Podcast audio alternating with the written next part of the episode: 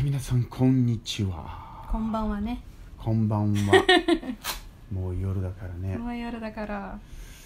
今日はモニカさんと一緒にあの日本語についていろいろ話したいと思います。はい。はい、どうぞ見ててください。よろしくお願いしよます。ろしくお願いします。Então, pessoal, se vocês não conhecem, vocês precisam conhecer. Esse aqui é o grande Ricardo Cruz. Nossa, cara, eu conheço você desde que eu tinha 15 anos. Não, não fala ia... em números, não fala em números. Eu tomei um susto quando você falou. Né? Quando eu ia nas primeiras Anime Friends, eu conheci o Ricardo na segunda Anime Segundo Friends. Anime Friends 2004, 2004. 2004. passado remoto. Exatamente. E aí a gente se via em várias Anime Friends em seguida, Sim, né? Eu era, eu era da turminha da grade. Sim. Aquela galera que ficava o dia todo no evento suando na grade do show pra ver o show dos artistas japoneses. Ganhou né? promoção, foi num Ganhei jantar promoção. especial, exclusivo com os cantores, Mas, ficou lá com a mas gente. tu tá ligado que não teve jantar no final das contas? Não teve jantar? Não Você sabe que eu não teve me jantar. lembro de muita não, coisa, né? Não teve jantar. É Na verdade, O que que que aconteceu? aconteceu? Não sei por que não teve. Não sei se não falaram pra eles. Aí no final das Hum. contas disseram que não podia. Não É sei. mesmo? Sei que pra mim foi melhor ainda porque eu fiquei o dia todo no camarim. Hum. Pra mim foi um prêmio melhor. Em 2004 eu não falava nada de japonês. Eu não falava nada de japonês e eu ficava falando aquele japonês de anime, né? Sugoi! Sugoi, Shashin, né? Essas coisas, né? Sim. Mas foi pra mim uma experiência incrível que me fez ter mais vontade ainda de aprender japonês Pra poder se comunicar com eles, para né? poder me comunicar com os japoneses, né? E a gente tava falando, né, Ricardo, que uma coisa é, que é muito doida é que as pessoas querem aprender japonês, mas não estudam, não é verdade? Pois é, a gente tem esse esse acompanhamento, né, lá no Nihongo, com muita gente que começa muito empolgada, mas você precisa se manter motivado, né? Sim. Por isso que a gente usa bastante cultura pop, né? Porque a cultura pop, você sabe, né? O seu Sim, caso é esse, Meu né? caso é esse. Você se mantém interessado naquilo, porque você, à medida que você vai estudando, você desbrava mais e mais quadrinhos ou coisas que você está assistindo em vídeo. Então você vai. A sensação de entender e de estar acompanhando as coisas é motivadora. Sim. Então é uma ótima ferramenta, mas tem esse problema mesmo, assim. Pra quem não sabe, o Ricardo também tem um curso de japonês muito legal. Fala aí um pouco do seu curso, Ricardo. Nosso projeto é o Nihon Go. É um projeto que já tem dois anos e pouquinho.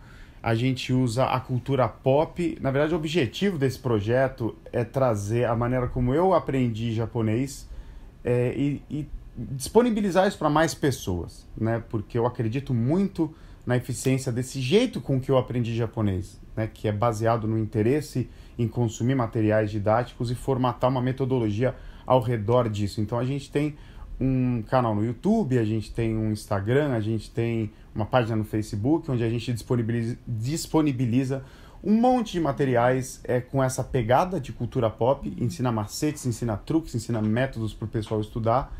E pô, é um projeto divertidíssimo que a gente está muito feliz em fazer e o público tem gostado bastante também.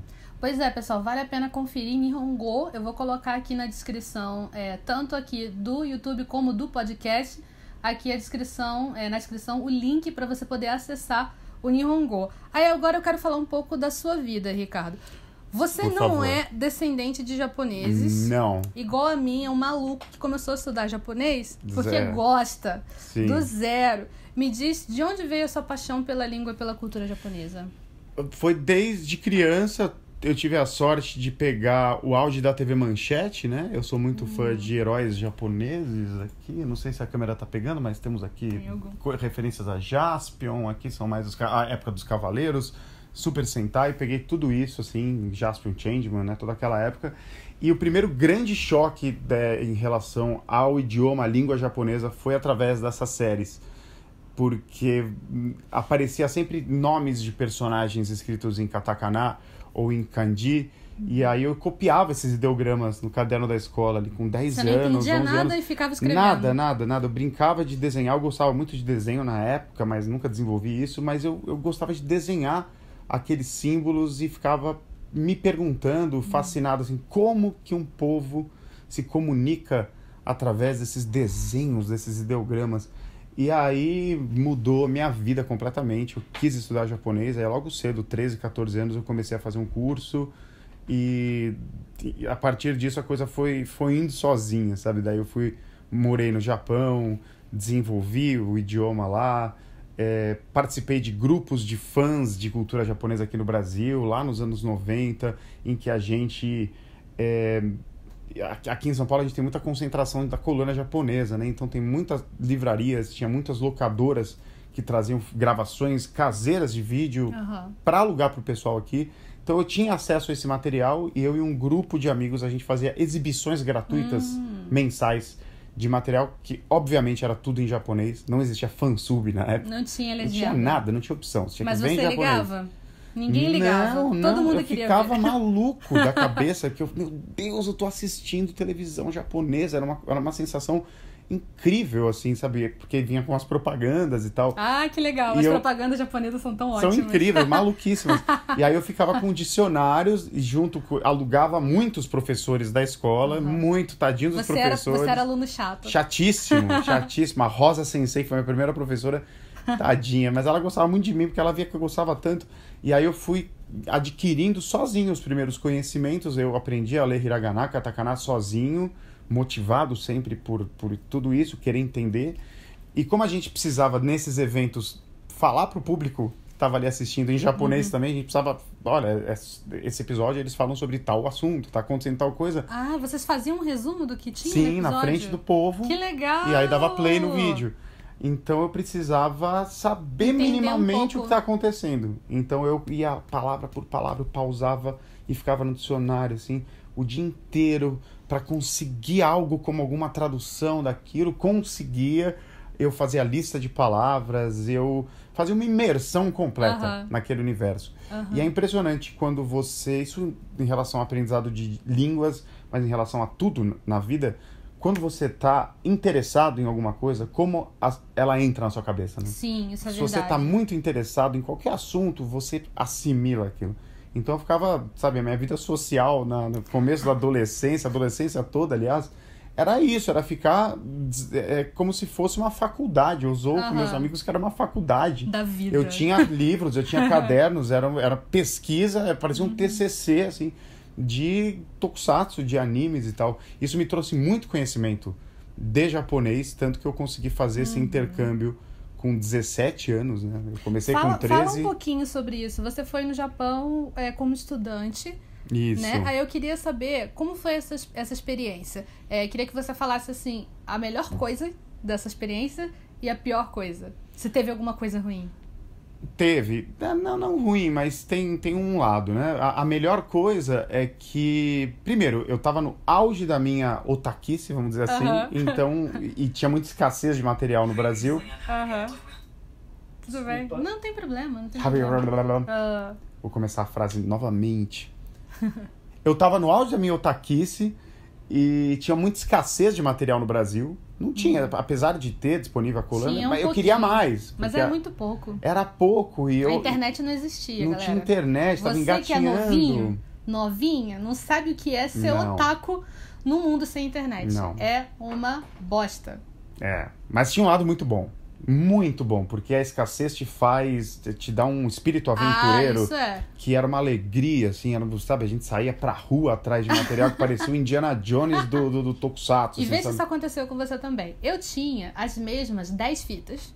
Aham. E eu assisti as mesmas 10 fitas dos mesmos animes de novo, de novo, de novo. Isso. E eu aprendi japonês pra caralho só vendo esses animes. Mas é isso, exatamente, né? É uma das coisas que a gente usa no nosso curso também, que é a repetição, né? Você vê várias vezes a mesma coisa. A primeira vez você não entende nada, a segunda vez você entende 5%, mas na décima vez você já está entendendo 40%. Sim. Entendeu? Então, você se manter assistindo e, ou lendo ou qualquer coisa, ouvindo, é, faz com que você vá internalizando padrões, né? E isso é muito como eu aprendi, né? Muito mais do que estudar uma partícula, lá você vai ter que saber as partículas, os verbos, as, as flexões e tal, mas muito mais do que você juntar esses elementos isoladamente, ficar na cabeça antes de falar, fazendo esse quebra-cabeça, você vendo materiais é, repetidas vezes, você começa a falar as frases inteiras, Sim. né? Sim. Por exemplo, se eu quero perguntar pra você, ah, o que, que você comeu hoje? Kyo nani tabeta ka?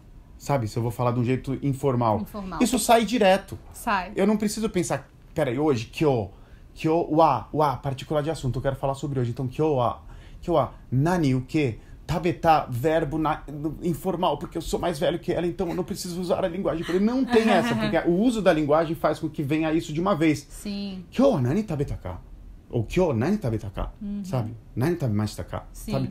Vem direto. Essa fluência vem de é, ouvido, de você repetidas vezes assistir as mesmas coisas, ler as mesmas coisas e, e você vai criando esses padrões. É, né? Vale lembrar que quando você está começando a estudar japonês, você não precisa se preocupar tanto em falar certinho. Uhum. Você tem que se comunicar. Você precisa se comunicar. Depois você fica polindo. Aí você ajeita a sua Exatamente. linguagem.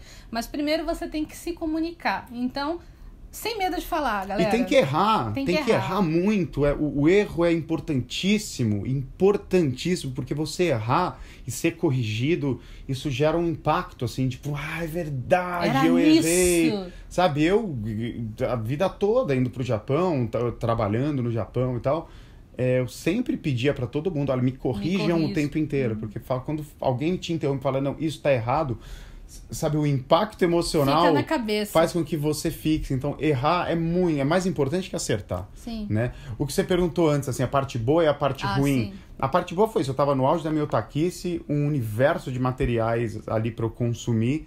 É, foi incrível a experiência como um todo e, e, assim, de ter acesso ao dia a dia de famílias japonesas, Sim. porque eu morei com quatro famílias lá. Três meses na Você casa ficou passando de casa em casa. três vezes na, cada de, na Que casa legal. de cada família. Então eu fazia o jantar com eles, eu Nossa, ia pra escola. Foi de fato uma imersão 100%. Imersão total, total, assim, foi muito, muito legal.